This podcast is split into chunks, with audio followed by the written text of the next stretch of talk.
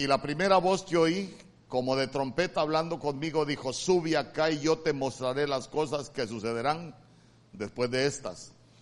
Verso 12, al instante yo estaba en el Espíritu y aquí un trono establecido en el cielo y en el trono uno sentado.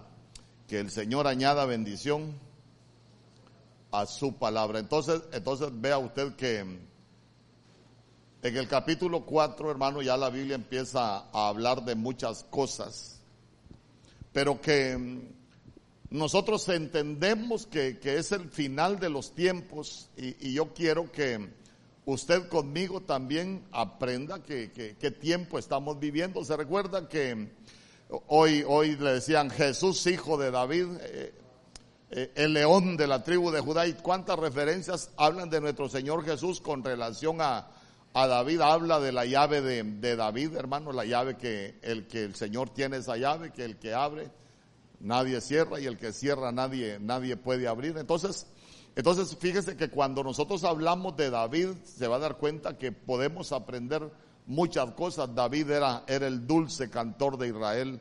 David es un modelo de, danza, David es un modelo de alabanza, David es un modelo de adoración, David es un modelo de, sacerdocio, aún sin ser de la tribu de, de Leví.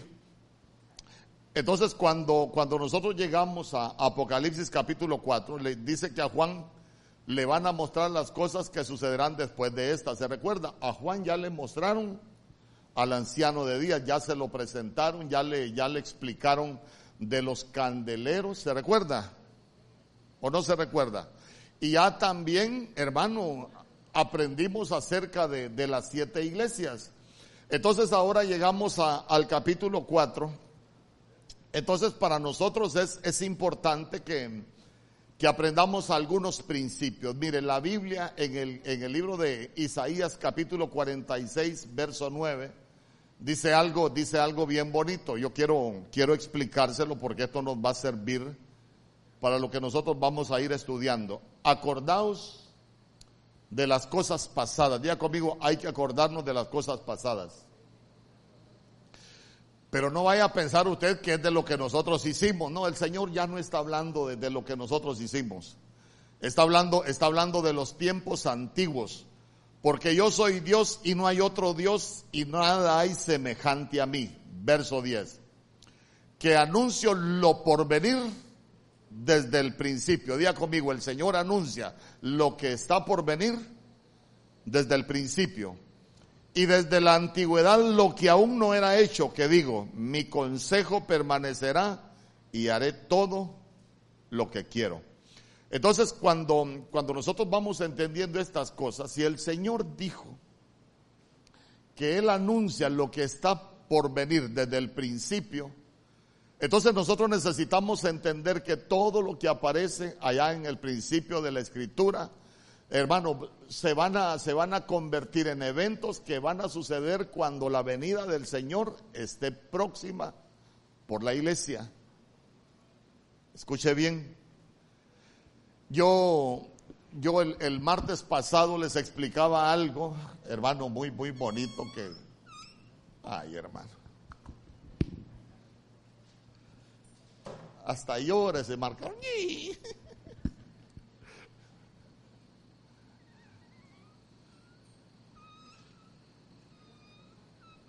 No, hermano.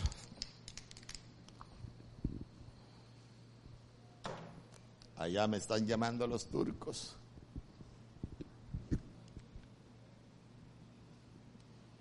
Dios santo. Dios santo, bueno. Peor es nada. Usted tenga paciencia ahí. Entonces, mire, si nosotros, si nosotros vamos, vamos aprendiendo algunas cosas que están escritas en la Biblia, quiero que que me preste atención. Ahí le van a dar algunos papelitos y si usted tiene alguna pregunta, hágala. Y si no, pues mejor.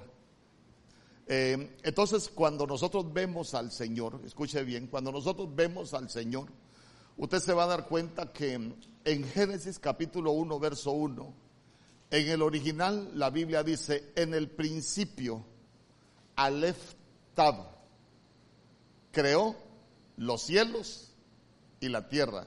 ahí la traducción a nosotros nos hicieron el favor de decir en el principio eh, Dios creó los cielos y la tierra, pero en el original la Biblia dice que en el principio Aleph Tab creó los cielos y la tierra. Entonces imagínense usted, el principio de todo es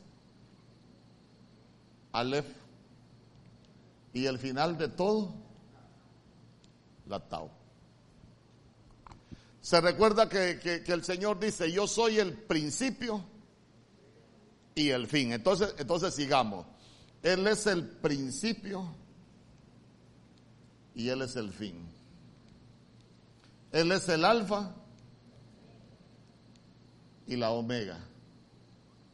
Él es el primero y es el último. Entonces al final usted se va a dar cuenta que que cuando Él está diciendo esas cosas, hermano, eh, concuerda con, con, todo lo que, lo, que, lo que está escrito en la, en la Biblia. Entonces, es importante que nosotros como iglesia conozcamos los eventos que se van a dar, porque mire, los moveres espirituales del último tiempo van a ser terribles. Van a ser tiempos de mucha confusión, eh, van a ser tiempos de falsos maestros, van a ser tiempos de falsos profetas, van a ser tiempos de falsos pastores, van a ser falsos de eh, van a ser tiempos de falsos apóstoles, hermanos, va a haber una, una corrupción en la palabra y sabe por qué va a haber corrupción en la palabra, porque el Señor dice que en aquel tiempo Él va a traer sobre la tierra una gran hambre, pero se recuerda qué tipo de hambre es la que va a traer el Señor. Una gran hambre dice que no es de pan, sino de su palabra. Quiere decir que la palabra va a llegar un tiempo donde ya nos va, no, espiritualmente no nos va a sustentar. Los que tengamos esa conexión espiritual eh, se van a enseñar cosas que no nos van a sustentar y, se va a comenzar a experimentar esa necesidad de, de escuchar algo que nos edifique, de escuchar algo que, que en realidad nosotros podamos experimentar que viene de parte de, de Dios. Entonces, hay tantas cosas que, nosotros necesitamos analizar del principio para que podamos entender lo que va a suceder al fin, en el fin. Yo le digo, hay gente que, hay gente que solo escuchan que allá en, Suiza le están poniendo un chip a la gente, ay pastor, mire, ya nos van a poner la marca de la bestia. Y digo yo, ni vienen los martes para que entendamos eh, cómo es la marca de, la bestia. Em, eh, y yo, yo se, lo, se, lo, voy a ir diciendo, si usted quiere ir leyendo el Apocalipsis, vaya leyéndolo, usted se va a dar cuenta que, que la Biblia dice que fueron sellados por la bestia los que moran en la tierra.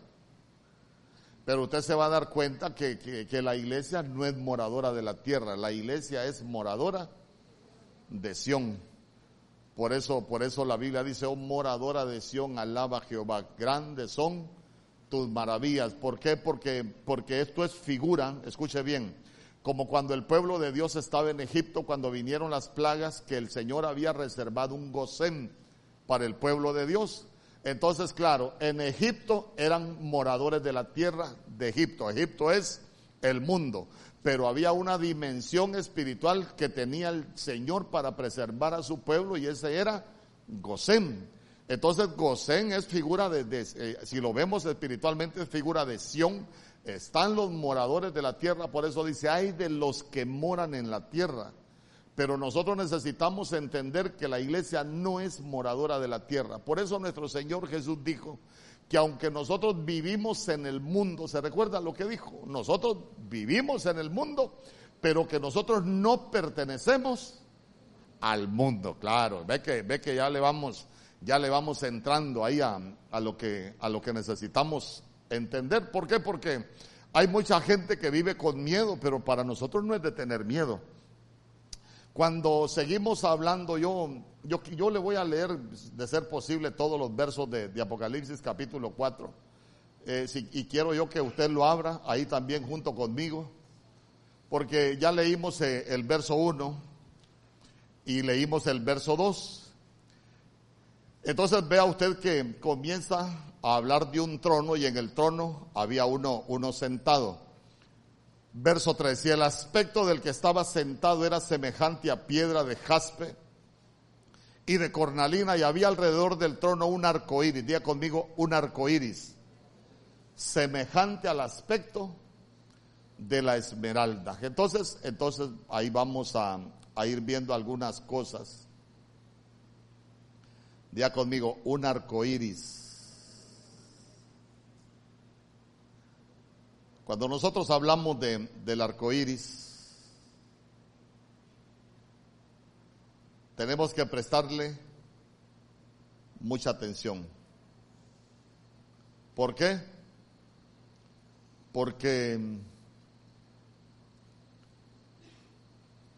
el arco iris también aparece en el principio. ¿Usted se recuerda cuándo aparece el arco iris? ¿Perdón? El arco iris aparece justamente después del diluvio. Del diluvio. Mire, quiero, quiero enseñarle algunos principios para que usted los tenga en cuenta. Cuando uno habla de cosas eh, escatológicas y que son cosas doctrinales, las cosas doctrinales no se establecen con un verso. Las profundidades de la Biblia no se explican con un verso. Por eso nuestro Señor Jesús resucitado, cuando estaba hablando de la resurrección, que ni sus apóstoles le entendían, se recuerda que, se recuerda que les dijo allá en Lucas capítulo 24 por el verso 47, ¿acaso no habéis leído lo que está escrito de mí en la ley de Moisés, en los salmos?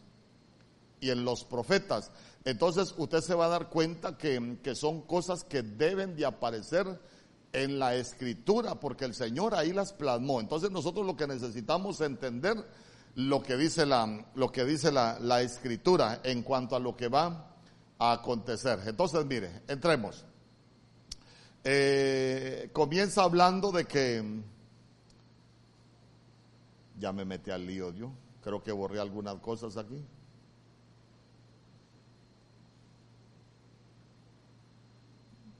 espéreme, espéreme, espéreme, espéreme. Ay, hermano, ya uno viejo metiéndose a, a cosas de computación.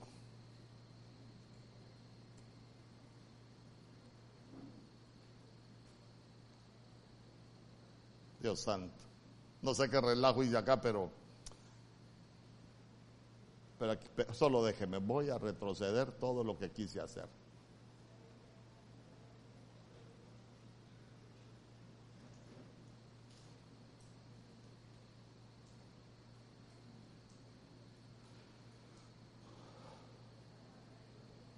Vamos a ver. Allá viene mi, mi Salvador mira, tenés que llegar al punto donde todo lo que quise hacer lo tenés que dejar en nada.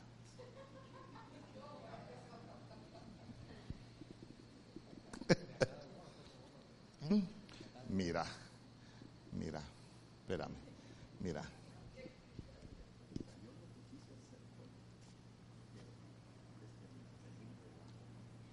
Téngame paciencia, hermano.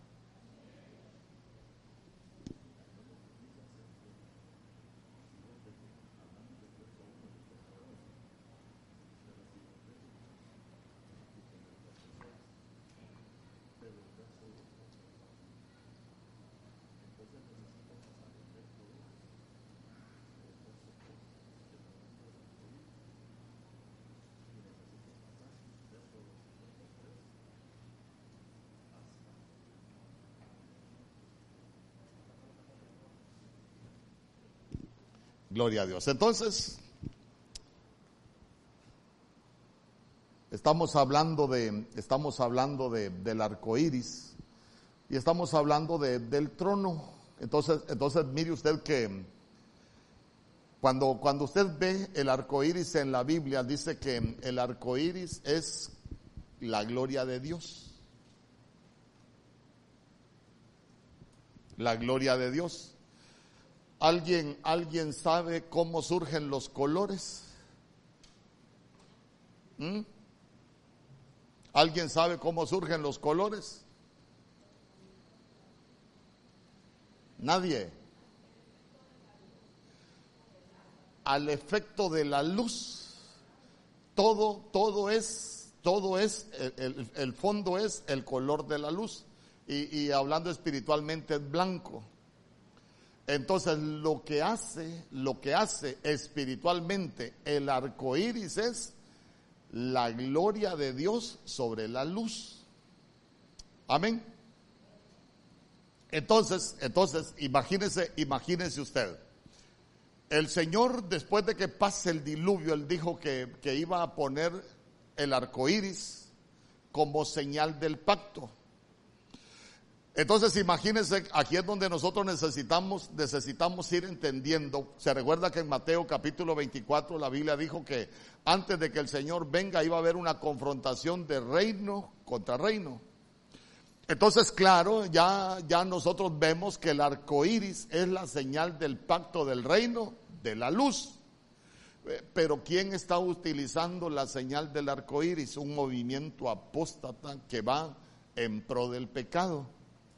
Entonces cuando, por eso es que, por eso es que el Señor dice, cuando ustedes vean que todas estas cosas comienzan a suceder, a, nosotros erguíos y levantad vuestras cabezas porque vuestra redención está cerca, pero nosotros necesitamos entender lo que, el tiempo que nos ha tocado vivir, porque mire usted que ahí aparece, aparece lo que es el, el arco iris. Entonces, cuando nosotros vemos el arco iris, es un movimiento totalmente contrario a lo que es la, voluntad de Dios, eh, todo lo que, a los modelos que Dios estableció. Y, eso, eso fíjese que lleva al cumplimiento de otra profecía. Yo no sé qué tanto eh, conoce usted de las profecías, pero se recuerda usted que en Ezequiel capítulo 16, em, la Biblia habla de, de una mujer que dice que el Señor pasó y la vio sucia y la limpió, hermano, y, hizo tantas cosas, la vistió, pero después se volvió a corromper y, en ese Ezequiel 16 está hablando de Jerusalén y al final, al final Jerusalén se conoce como, como la ramera. Se conoce como la ramera.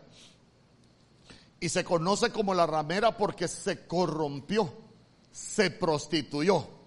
Entonces, mire, todo lo que lleva estos movimientos, hermanos, la simbología espiritual es terrible. ¿Sabe por qué? Porque Jerusalén, por ejemplo, yo se le he dicho, el primer desfile del orgullo gay fue en Jerusalén. Hermano, donde nació el Señor, allá tuvieron la osadía de ir a hacer el primer desfile del orgullo gay. Y no solo eso, ¿sabe usted que, que, a Israel se le conoce como la burbuja LGTB? ¿Por qué? Porque yo, yo, yo me imagino que usted sí sabe de geografía, porque por un lado acá en el sur está, está Egipto Hermano, en Egipto no toleran, no toleran ese tipo de movimiento. Cuando usted se va para el lado de abajo, allá está Arabia, allá está Siria, por el otro lado está Líbano, eh, más abajo está Irán, allá por el otro lado está Irak. Usted se va a dar cuenta que en ningún lugar de esos toleran los movimientos LGTB, solo en Israel. Entonces, claro, cuando, cuando nosotros vemos eso espiritualmente, nos damos cuenta que ya las profecías, ahí sí, mire, entender eso, si nosotros nos damos cuenta que las profecías se van cumpliendo, que ya no solo es tener un, solo es tener un, eh, ahí un, un, un, símbolo, sino que es algo que... ¿Mm?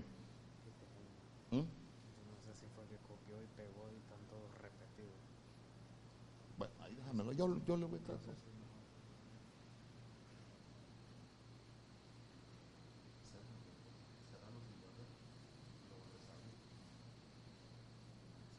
Vaya. Me, relajero me salió. no, me hice un relajo que usted no tiene idea. Este, de mi chancecito, de mi chancecito, mira, ve.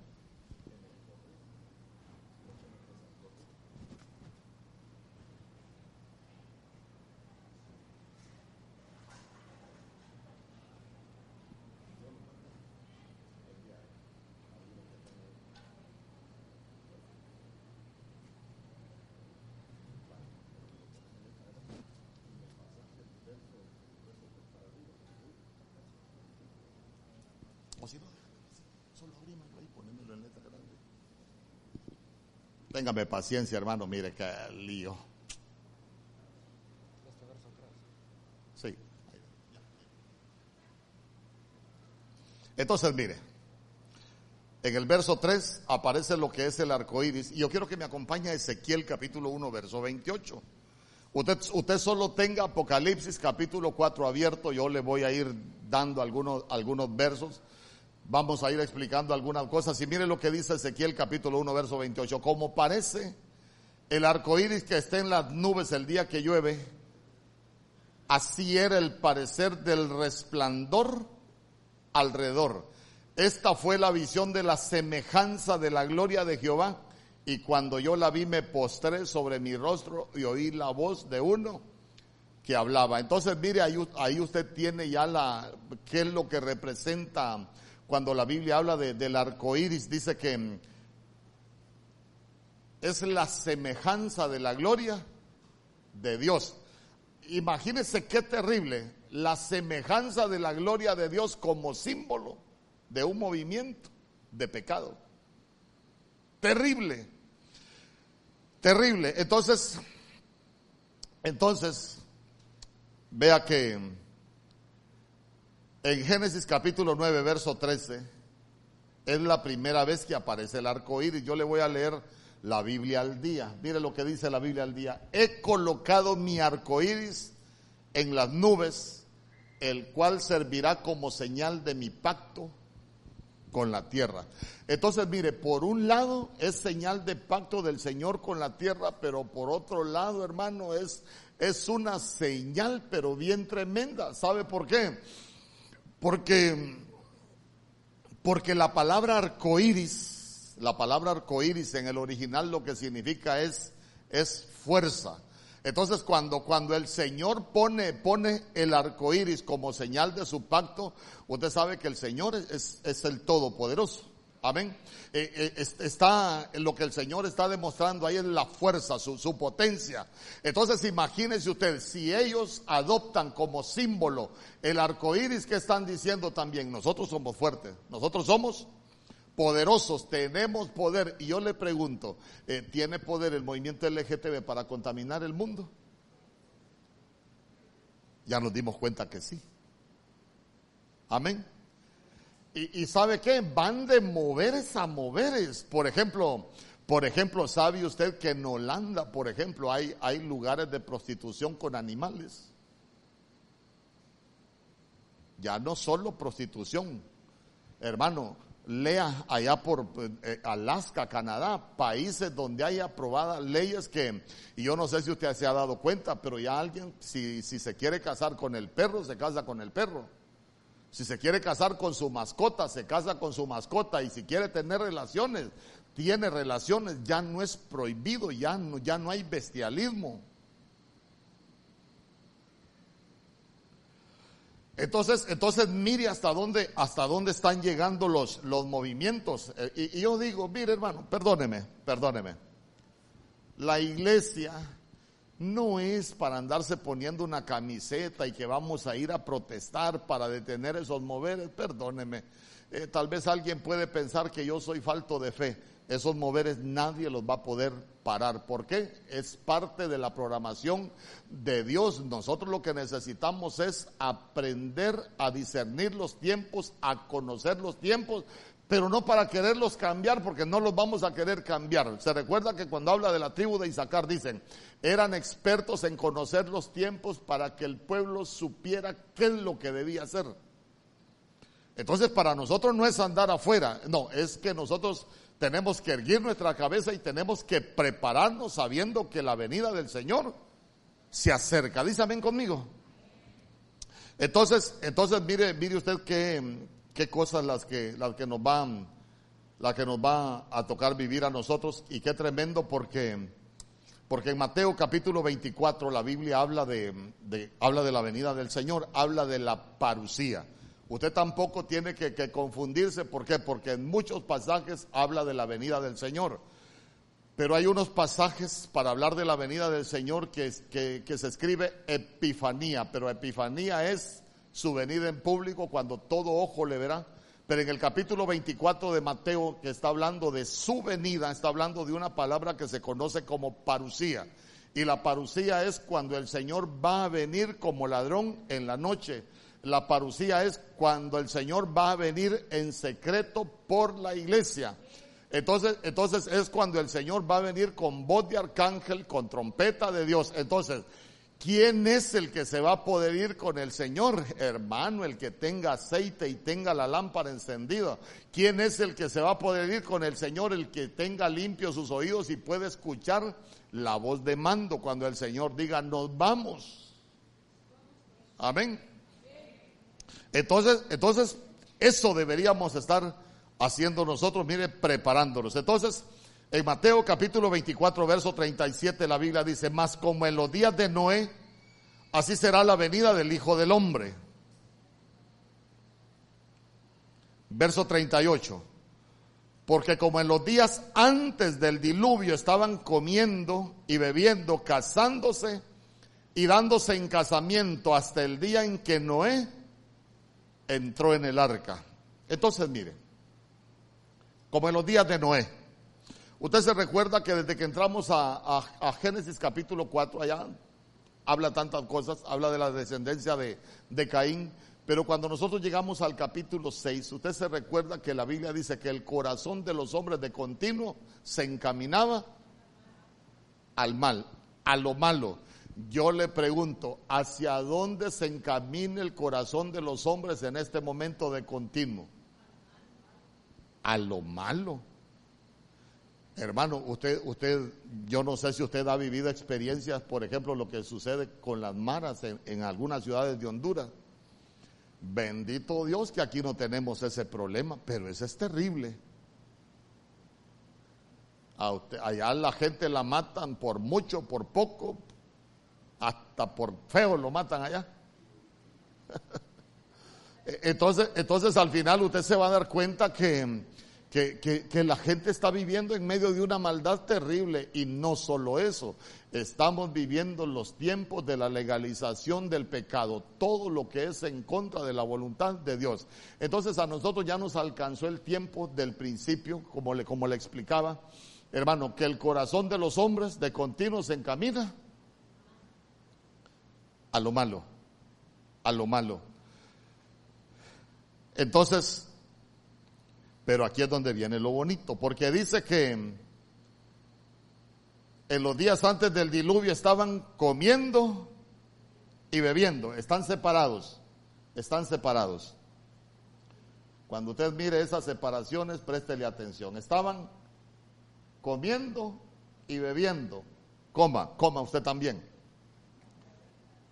Entonces, cuando, cuando hablamos de que estaban comiendo y bebiendo, es aquel pueblo de Dios, escuche bien, que somos pueblo de Dios, pero que únicamente estamos preocupados por las cosas de la tierra, no nos estamos preocupando por las cosas espirituales. Se ha vuelto más importante nuestra necesidad natural que nuestra necesidad espiritual. Eh, por ejemplo, Usted se recuerda que, que la Biblia, eh, cuando habla del rico y Lázaro, por ejemplo, ¿se recuerda del rico y Lázaro?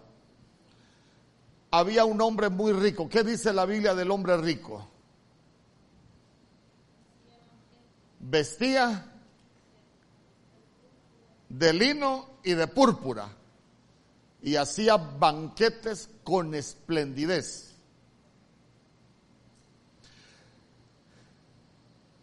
¿Ya se recordó? Entonces, entonces cuando eh, comiendo y bebiendo, vamos, comiendo y bebiendo, eh, tenía púrpura, sí, ¿y qué es lo que nos enseña la púrpura? Realeza. Y el lino, sacerdocio. Pero, pero él estaba haciendo banquetes, estaba comiendo y bebiendo, pero no se estaba santificando, no se estaba consagrando. Pero de ahí aparece también Lázaro. ¿Se recuerda lo que la Biblia dice de Lázaro? Para empezar, dice que era un mendigo, era un menesteroso.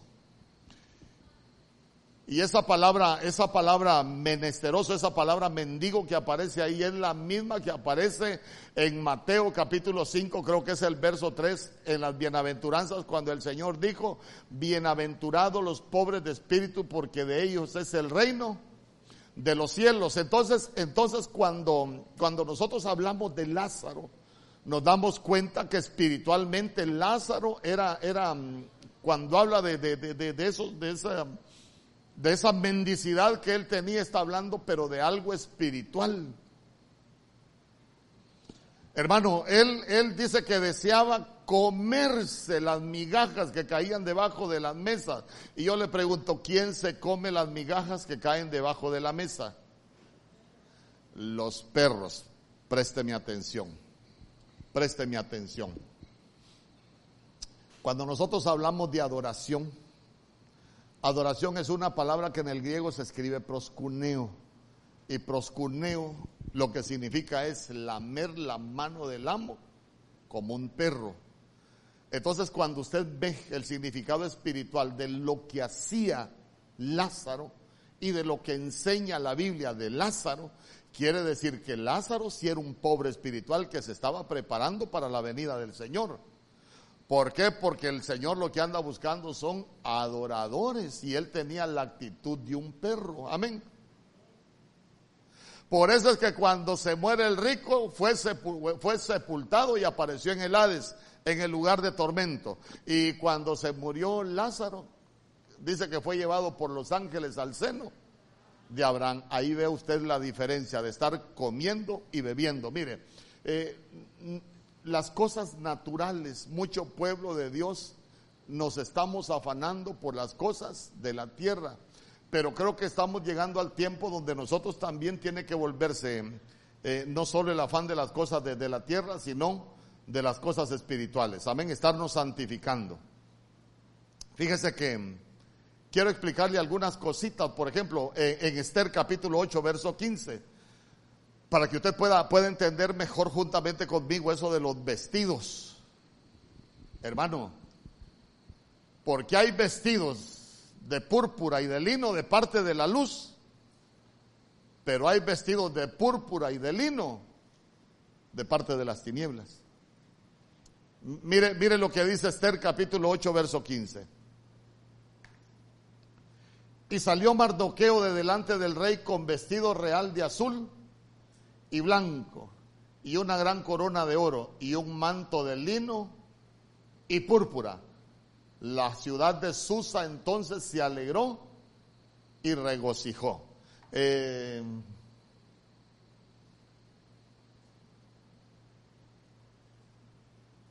pero ya se dio cuenta que, que el lino y púrpura ahí era para estar delante del rey. Amén. Entonces, entonces, entonces mire qué tremendo, mire qué tremendo. Porque el rico tenía vestidos de lino y de púrpura. Pero mire lo que dice Apocalipsis capítulo 18, verso 12.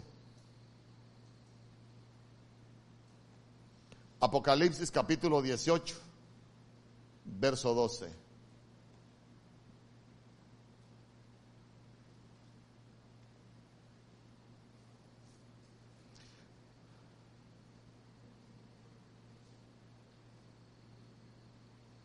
Yo se lo voy a leer desde el verso 10. Dice la Biblia desde el 18.10. Y parándose lejos por el temor de su tormento, diciendo, ay, ay de la gran ciudad de Babilonia, la ciudad fuerte, porque en una hora vino tu juicio. Verso 11. Y los mercaderes de la tierra lloran y hacen lamentación sobre ella porque ninguno compra más sus mercaderías mercadería de oro, de plata, de piedras preciosas, de perlas, de lino fino y de púrpura, de seda, de escarlata, de toda madera olorosa, de todo objeto de marfil, de todo objeto de madera preciosa, de cobre, de hierro y de mármol.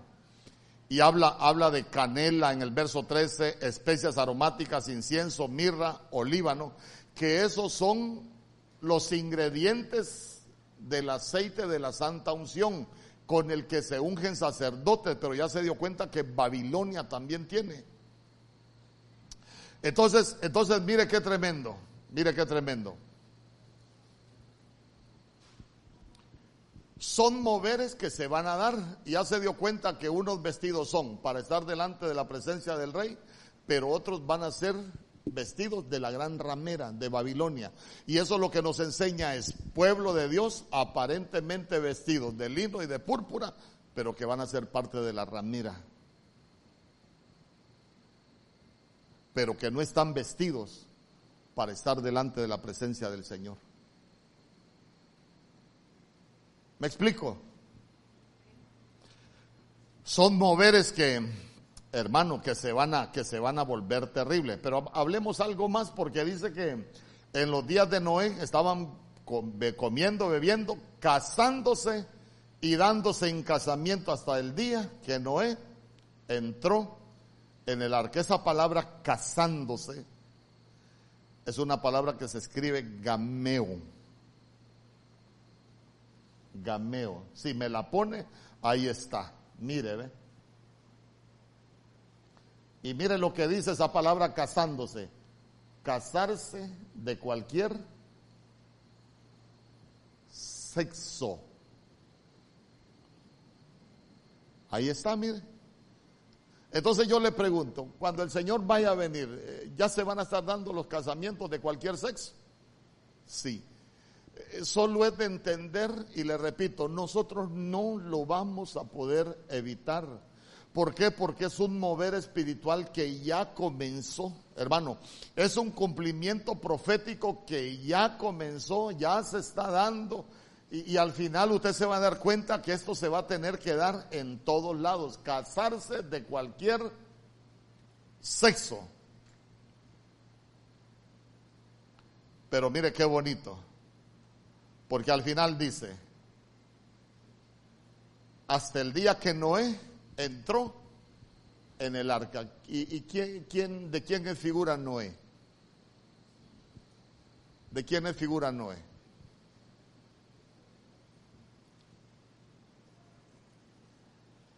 Viene, venía el diluvio. El diluvio es figura de la gran tribulación. Entonces el arca fue preparada para salvar al pueblo de Dios. Entonces, ¿de quién es figura Noé? De nosotros. Quiere decir que primero se va a la iglesia y después viene la gran tribulación. El arca es figura de la iglesia. Entonces nosotros entramos, nosotros entramos y somos salvos. No vamos, mire, la iglesia no ha sido puesta para vivir la gran tribulación. Usted va a encontrar cualquier cantidad de figuras, solo, solo vaya, vaya pidiéndole al Señor la, la interpretación. Entonces, mire, ¿cuántas puertas tenía el arca? Ah, tenía una. A ver, a ver, présteme sus oídos. Cuando, cuando la Biblia habla del Adán del huerto, habla del primer Adán. Pero cuando la Biblia en Romanos habla de Cristo, Jesús habla del postrer Adán. Amén. Entonces, mire, al primer Adán duerme en el huerto y de su costado lo tuvieron que abrir para sacarle una costilla para hacer la mujer. Pero al postrer Adán tiene que morir en la cruz. Le horadaron el, el costado y ahí la iglesia nace de sangre y agua. Pero allá se la sacaron, pero aquí pero, pero en el nuevo tiempo la iglesia tiene que entrar. En el huerto la sacaron. Pero en el tiempo del Espíritu la iglesia tiene que volver a entrar por esa herida. Por eso es que la Biblia dice, de modo que si alguno está en Cristo, porque nosotros nos convertimos en el cuerpo de Cristo. ¿Vamos entendiendo algunas cositas? Bueno, de modo que si alguno está en Cristo, nueva criatura es porque nos metimos en Cristo. Allá le sacaron la mujer, aquí por la, por la herida que le provocaron, nosotros entramos en Cristo.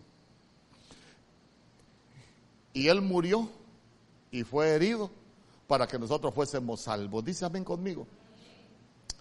Esa es figura del arca. El arca tenía una puerta.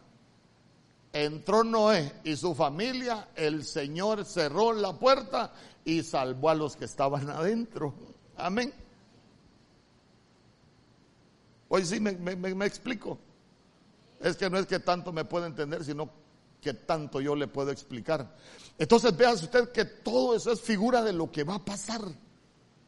Todo eso es figura de lo que va a pasar. Por eso, por eso la Biblia dice en el libro de Hebreos que todo es figura y sombra. Allá ocurrieron las figuras, nosotros necesitamos interpretar las sombras. Porque si no aprendemos a interpretar las sombras, nunca vamos a conocer el tiempo que estamos, que estamos viviendo. Entonces lo tremendo viene en el verso 39. Y no entendieron hasta que vino el diluvio y se los llevó a todos así será también la venida del Hijo del Hombre. Hay muchos que están en la iglesia que no entienden de lo que uno les está hablando. Uno les explica que este es tiempo de guardarse, este es tiempo de perdonar, este es tiempo de apartarse del pecado. Pero hay mucha gente que no está entendiendo el mensaje de, de volvernos buscadores de paz y de volvernos buscadores de santidad porque dice que nadie verá al Señor sin, sin santidad. Entonces, entonces mire, así como en ese tiempo, así están ellos, no lo entienden. Eh, ¿Cuándo lo van a entender? Cuando la iglesia se vaya y ellos se queden. Porque se recuerda que hasta dice la Biblia, ah, estarán dos en la cama. El uno será tomado y el otro será dejado para hacerle barra al anticristo. Amén. Y mire, algo más tremendo. Eh, cuando, se dio, cuando se dio el diluvio, ahora el, eh, eh, cuando se dio el diluvio, yo le quiero preguntar, ¿hubo algún cambio en el clima cuando se dio el diluvio? ¿Ah, ¿Hubo algún cambio climático cuando se dio el diluvio? ¿Cuál fue el cambio climático que se dio? Se recuerda que en Génesis capítulo 2, verso 6, creo que es que la Biblia dice que no llovía, sino que de debajo de la tierra subía un vapor con lo cual el Señor irrigaba la tierra. ¿Cuándo llovió? ¿Cuándo se dio el cambio del clima? En los días de Noé. Entonces ahí nosotros entendemos, ay, que el, que el cambio climático es por el calentamiento global olvidémoslo, hermano, o de la manera que sea. Pero lo que nosotros necesitamos darnos cuenta que son eventos que el Señor los dejó planificados desde el principio para mostrarnos lo que iba a acontecer en el final de los tiempos. El cambio climático se tiene que dar. Eh, pueden sembrar y pueden hacer lo que quieran. El cambio climático nadie lo va a poder detener. ¿Por qué? Porque está profetizado.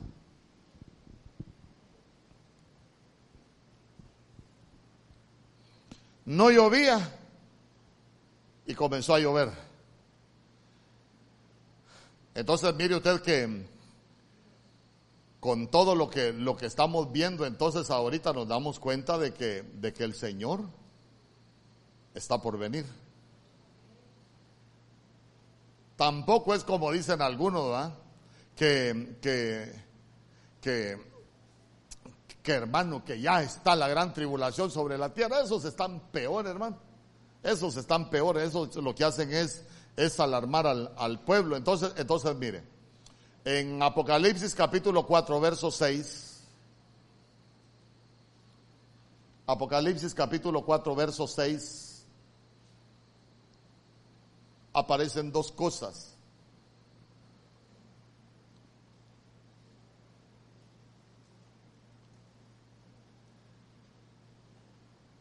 Dice, y delante del trono había un mar de vidrio semejante al cristal, Y junto al trono y alrededor del trono cuatro seres vivientes llenos de ojos delante y atrás. Entonces, mire, lo que habían eran un mar de cristal y seres vivientes. Entonces en Ezequiel capítulo 1, verso 22, Ezequiel capítulo 1, verso 22, usted se va a dar cuenta que ya estaba escrito, ya estaba escrito, ya está la planificación del Señor. Mire lo que dice, y sobre la cabeza de los seres vivientes, ahí están los seres vivientes, aparecía una expansión de manera de cristal maravilloso, eso es lo que se conoce como el mar de cristal, extendido encima de sus cabezas. Entonces, mire, diga conmigo, seres vivientes. Cuando cuando Dios cree en el huerto, yo le he dicho, el hombre y la mujer de Génesis 1.27 no es la misma creación de Génesis capítulo 2. ¿Por qué? Porque el Señor en la primera creación creó varón y hembra. Pero en Génesis capítulo 2, allá por el verso 7 y 8, el Señor no dice que creó, sino que dice que formó al hombre del polvo de la tierra, pero no formó hombre y mujer, formó al hombre. Y se recuerda que el Señor dijo, no es bueno que el hombre esté solo, pero en Génesis 1 había creado varón y hembra. Entonces eso es lo que se conoce como los prototipos creacionales, hermano. ¿Verdad? Los modelos creacionales de Dios. Es más, para los que les gusta estudiar, anote, la creación de Génesis capítulo 1 la creó Elohim, pero la, de Génesis capítulo 2 ya no fue Elohim, fue Yahweh. Entonces, no es bueno que el hombre esté solo. Ay, como es que ahora está solo y ya, ya había habido varón y hembra.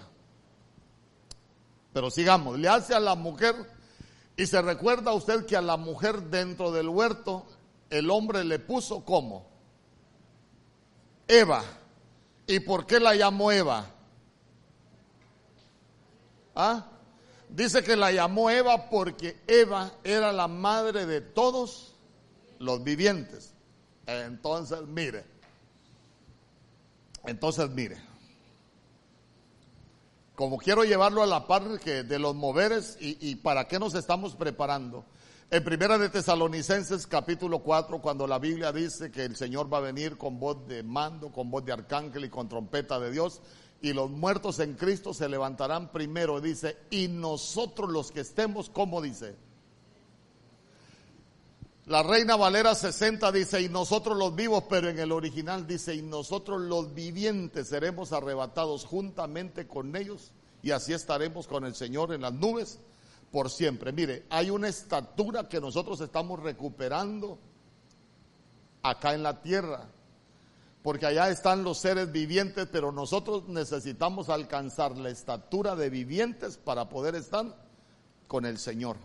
Por eso es que, por eso es que cuando nosotros nacemos en la tierra, nosotros somos hombres naturales, no somos hijos de Dios, somos creación de Dios.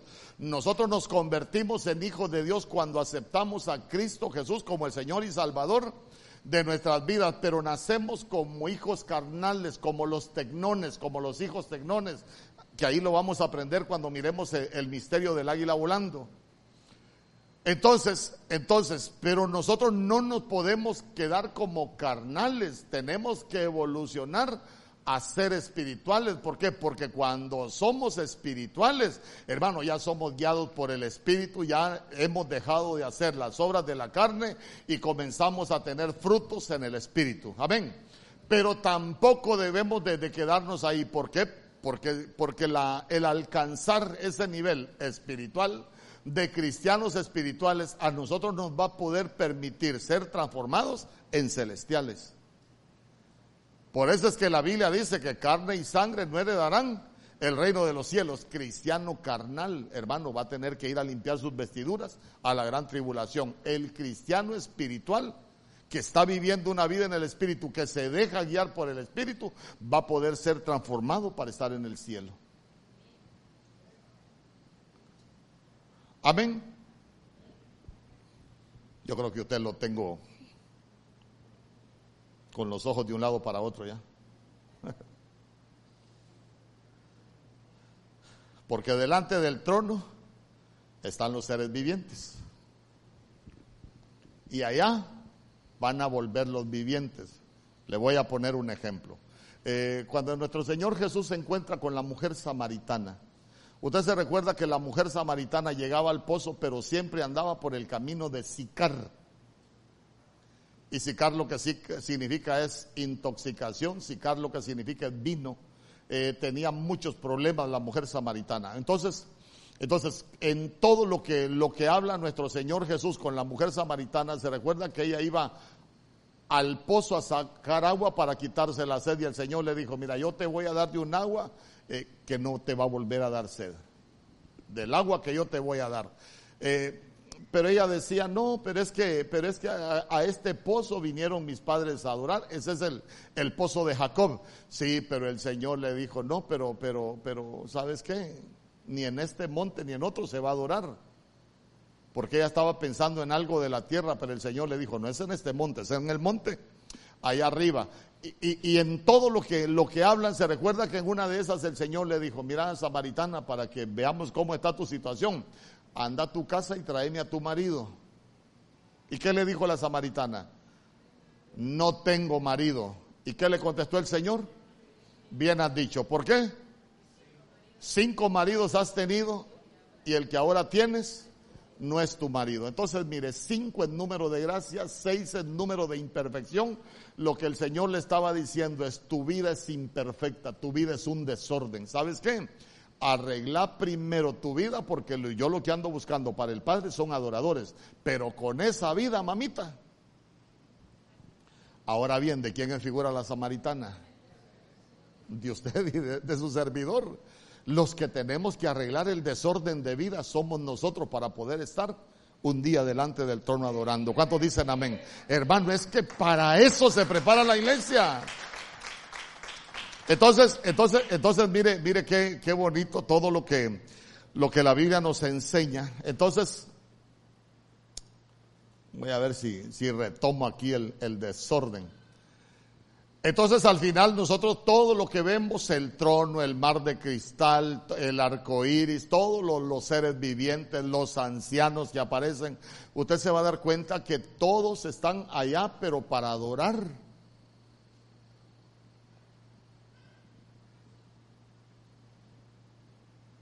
Mire lo que dice el Salmo 150, verso 1.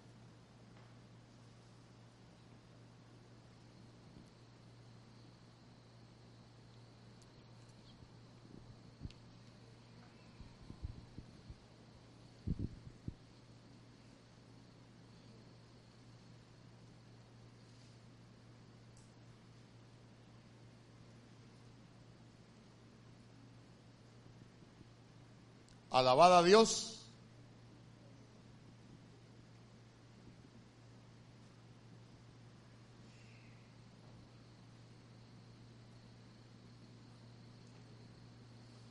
Alabad a Dios en su santuario.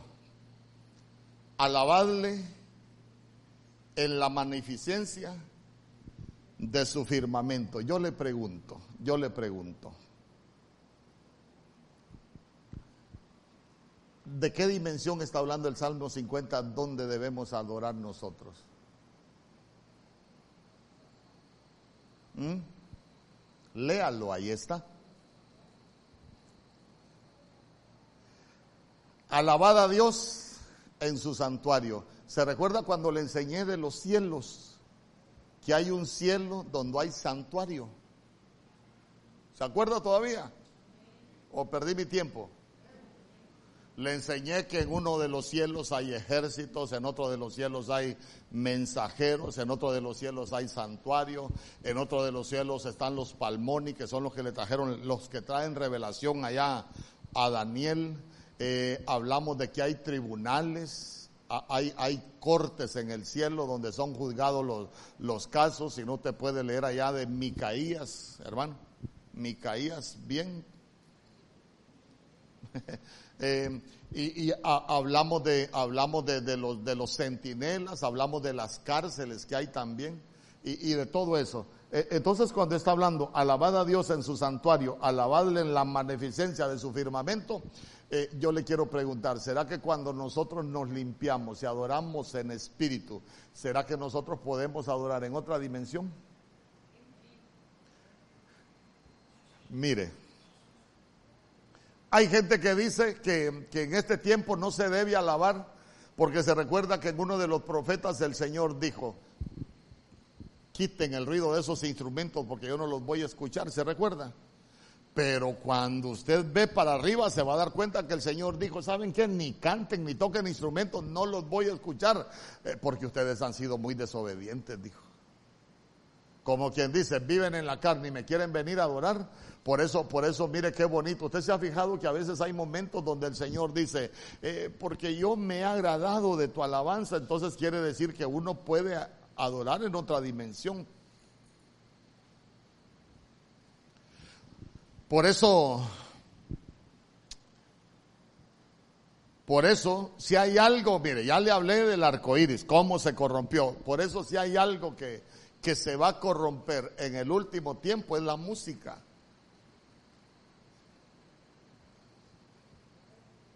Si hay algo, escuche bien, que se va a corromper en el último tiempo es la música. Porque, vamos a ver, vamos a ver.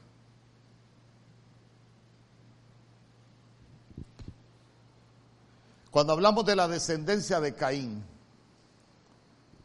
Caín se va a la tierra de Nod, a la tierra de los vagabundos, y se recuerda que Caín tuvo un hijo. ¿Cómo se llama el hijo que tuvo Caín? El primer hijo. Hermano, si es Génesis capítulo 4, yo creo que usted se ha leído Génesis capítulo 4. ¿Cómo se llama el primer hijo de Caín?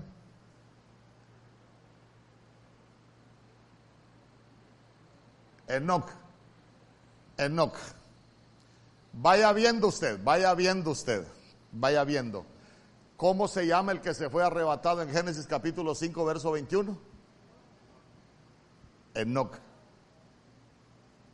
¿Ah? E, entonces, mire usted, hay un Enoch del lado de Caín y hay un Enoch del lado bueno. Desde que ellos salen del huerto, Abel, ¿qué ofreció Abel? Lo mejor del ganado porque era pastor de ovejas. Entonces Abel lo que nos estaba enseñando es que para agradar a Dios en el altar tiene que haber muerte. Porque Caín ofreció lo mejor de la tierra pero, pero para agradar al Señor no se agrada con ofrendas de la tierra. Se recuerda que el Señor dijo, haced morir en vosotros lo terrenal. La gran lucha nuestra es hacer morir lo terrenal, los deseos de la carne. Entonces, entonces, sigamos. Eh, Caín invitó a Abel al campo eh, en la parábola del trigo y la cizaña, ¿qué es el campo? El campo es el mundo. ¿Y qué hizo Caín con Abel en el mundo? Lo mató. Entonces, mire, guárdese eso. Caín mató a Abel eh, en, el campo, en el mundo. Entonces, eh, el Caín, entonces Caín tuvo un hijo que se llamaba Enoch, Enoch tuvo un hijo que se llamaba Irad, Irad tuvo un hijo que se llamaba Mejujael, Mejujael tuvo a Matusael y Matusael tuvo a Lamec. Lamec tuvo dos mujeres, una que se llamaba Ada y otra que se llamaba Sila. Ada tuvo dos hijos y uno de ellos era Jubal. Y Jubal dice que era el padre de todos los que tocan arpa y flauta. Oiga bien, es padre de todos los que tocan arpa y flauta, pero estamos hablando de Caín. ¿Y, quién tenía arpa de las generaciones de Dios? David. David. ¿Se recuerda que un día prediqué yo de la administración del arpa? Bueno, entonces vea usted que, vea usted, vea usted lo que le voy a explicar. Cuando, cuando Saúl, un espíritu malo que venía de parte de Dios, lo atormentaba, eh, búsquenme a alguien que sepa tocar. Llegaba David, por eso es que dicen, estas son las mañanitas que cantaba el rey David, ¿vale? Cantaba las mañanitas al rey Saúl. ¿Y, qué pasaba? Saúl era liberado. no, hermano, que mañanitas ni que nada. Entonces, mire, David empezaba a ministrar con el arpa y David Hermano, ahí estaba y, Saúl era, era, liberado. Pero fíjese que cuando, cuando la Biblia habla de, de Jubal, que era el padre de los que tocan arpa, mire, esa palabra tocar, si me la ponen ahí, por favor, de los que tocan arpa, ya se va a dar cuenta de lo que significa.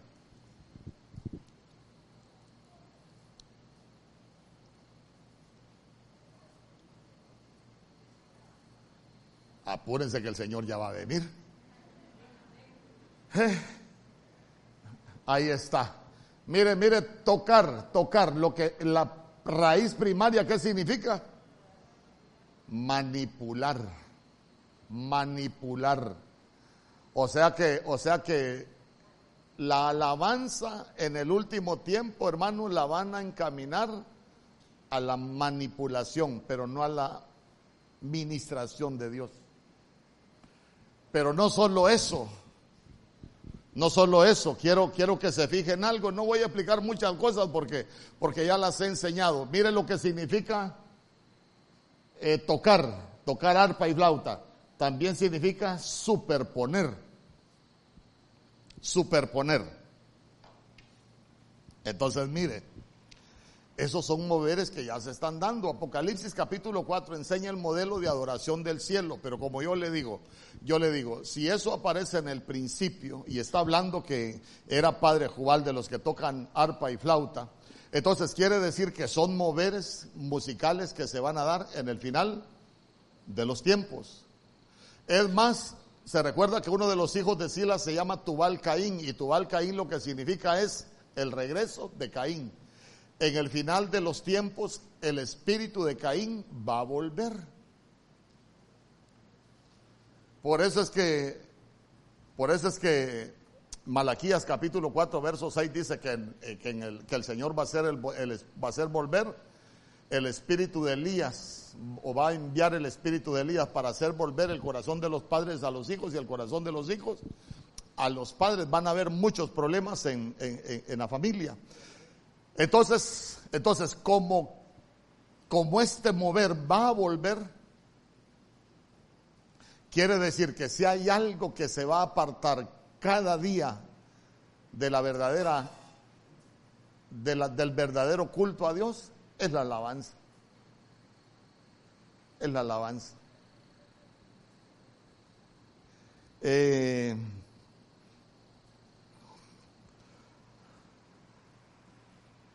Y en este tiempo, la alabanza se ha vuelto terrible ya, hermano.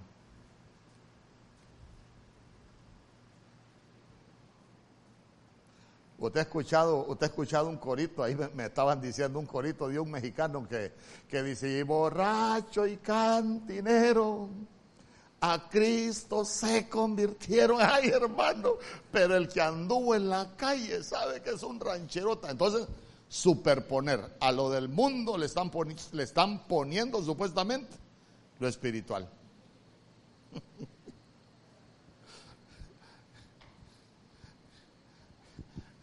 Mire, hoy se escuchan unas cosas de las más terribles. ¿Usted ha escuchado alabanzas terribles en este tiempo? Bueno, que, que eso no es alabanza. El coronavirus.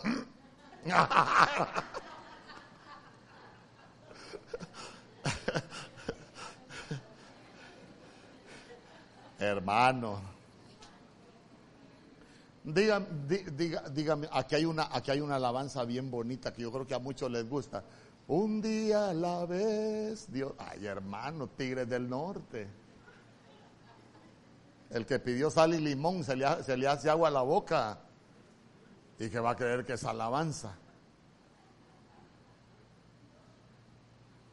Entonces, ¿qué es lo que están haciendo? Están superponiendo a la música del mundo la letra, la letra cristiana. Pero eso no es alabanza, eso es manipulación con música. ¿Sabe qué? ¿Te gustó la ranchera en el mundo? Te voy a dar una ranchera para que te sientas tranquilo en la iglesia y no extrañes lo que antes hacías en el mundo. A la gente se le olvida que lo que es de Dios es de Dios y lo que es del mundo es del mundo. Ay, no, pastor, pero está bueno los conciertos. Si invite un cantante de esos a que le venga a tocar a la iglesia, si no le firma un contrato y le da 10 mil dólares de anticipo, no viene.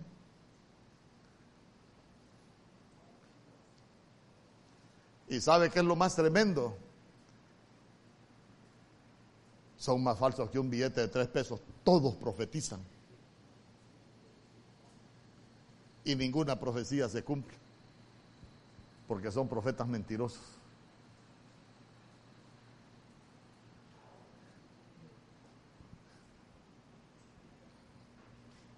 Ahora voy con usted. Mire, el Evangelio es de llenuras.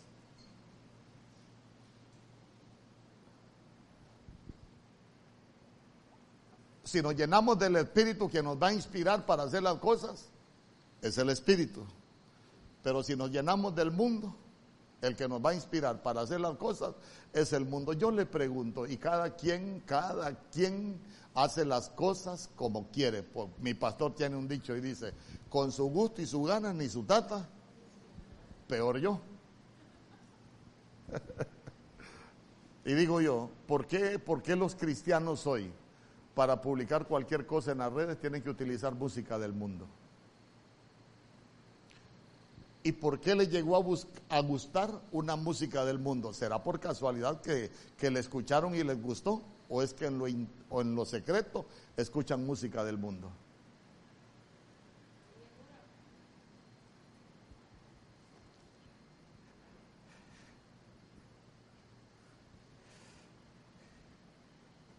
¿Y qué decimos hoy?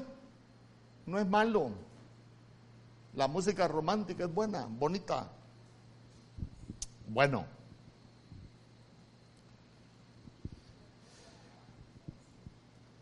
lo que es de Dios es de Dios.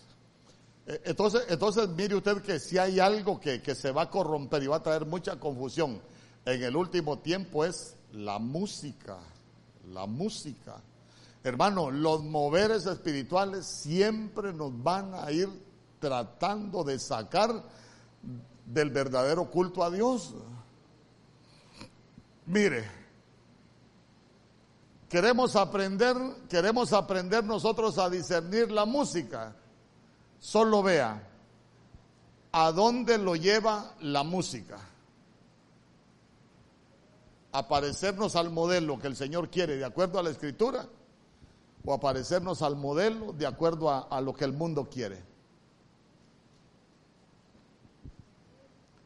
Por ejemplo, ahorita está de moda los peludos. Y yo no tengo nada en contra de los peludos, hermano. Si hay alguien que quiere venir peludo aquí, venga peludo, si a usted le gusta.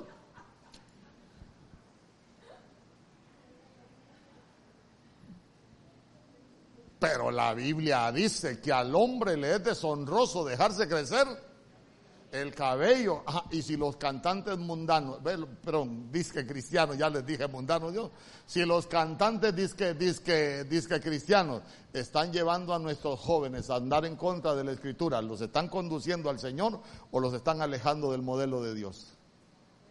Los están alejando del modelo. A ver, a ver, nosotros somos templo y morada del Espíritu Santo. El Señor dijo, el que destruye ese cuerpo, yo lo voy a destruir. Ah, pero ahora como somos tan buena onda, ahora no es malo hacerse tatuajes. Y yo le pregunto, ¿le agradará al Señor que nosotros ensuciemos su templo? Uy, qué misericordia, pastor, qué bárbaro. No pensé que era tan legalista. No, si la Biblia dice, no te harás tatuajes ni sajaduras. ¿Por qué? Porque este cuerpo le pertenece al Señor. ¿O no? Es más, en Ezequiel capítulo 39 se recuerda usted que hablando del sacerdote, la Biblia dice, el sacerdote no se rapará la cabeza ni se dejará crecer el cabello, únicamente se lo recortará. Pero esa es la Biblia. Entonces al final usted se va a dar cuenta que, van a, va a venir moveres espirituales, que a lo malo se le va a llamar bueno y a lo bueno Malo, hermano. Malo.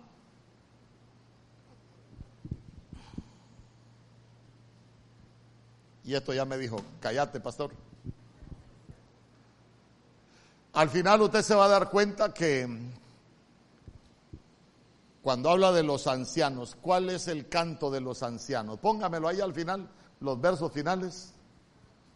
Miren los modelos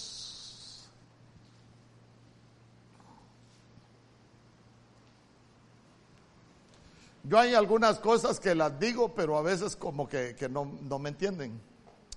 Mire, dice, dice, Apocalipsis capítulo 4, verso 10. Los 24 ancianos se postran delante del que está sentado en el trono. E, entonces, entonces mire, en primer lugar, en primer lugar, vamos aprendiendo del modelo.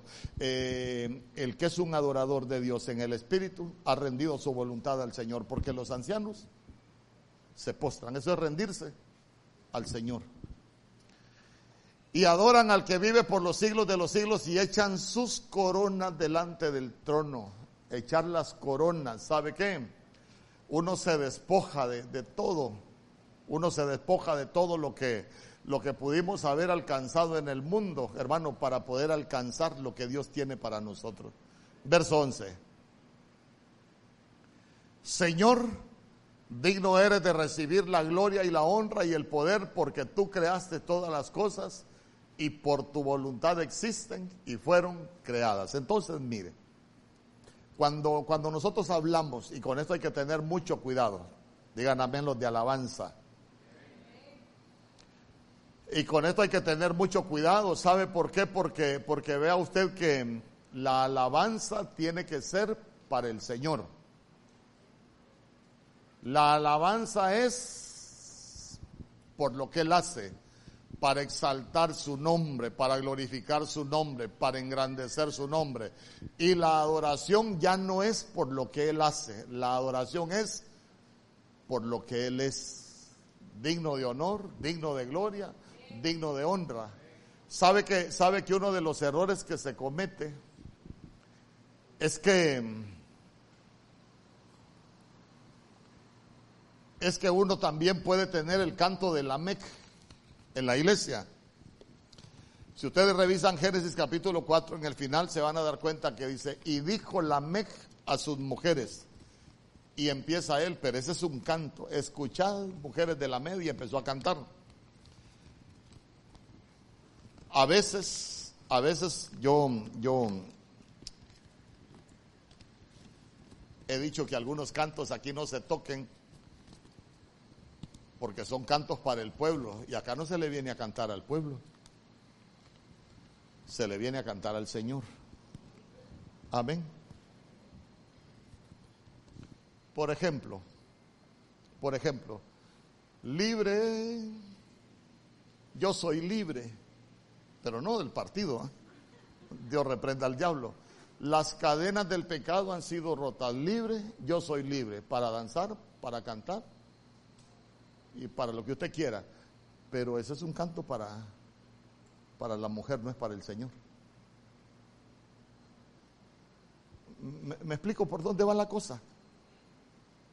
Pero todo esto lo vamos a ir aprendiendo, hermano, a medida que vayamos, vayamos desarrollando y entendiendo muchas cosas. No lo vamos a lograr así de un día para otro. Pero, pero ya, ya que lo empecé a enseñar, vamos a ir trabajando en eso. Por eso, por eso hay cantos que, hay cantos que usted se va a dar cuenta. Yo no sé si usted se ha fijado que hay cantos que se cantan y como que encienden una atmósfera. Ah, porque no son para la mujer, son para el Señor. Entonces ahí, ahí nosotros necesitamos aprender que hay modelos de adoración. Hermano, nosotros al cielo vamos a ir a adorar. Al cielo vamos a ir a adorar. Ese es el sacerdocio eterno. Recuérdese que el Señor eh, allá en el cielo tenía adoración. Si cuál fue el problema cuando, cuando Luzbel, Luzbel lo que quiso fue poner su trono allá en lo más alto, hermano, para que, para que la adoración fuera para él. Lo pensó en su corazón y se lo bajaron. Le dieron golpe de estado, quiso dar golpe de estado. Entonces, entonces mire usted que, que lo que quería era adoración. Por eso, por eso se recuerda que cuando nuestro Señor Jesús fue llevado por el Espíritu al desierto para ser tentado por el diablo, todo esto te daré si postrado me adorares. ¿Y qué es lo que anda buscando? Adoración. ¿Y qué es lo que anda buscando el Señor? Adoradores. El diablo anda buscando algo, algo que él quiso y no es para él y quiere corromper algo que es para el Señor y que es del Señor. Amén. Nosotros fuimos escogidos para adorar al Rey de Reyes y Señor de Señores. No adoramos otros dioses, no tenemos otros dioses, no servimos a nadie más. Al único y buen Dios.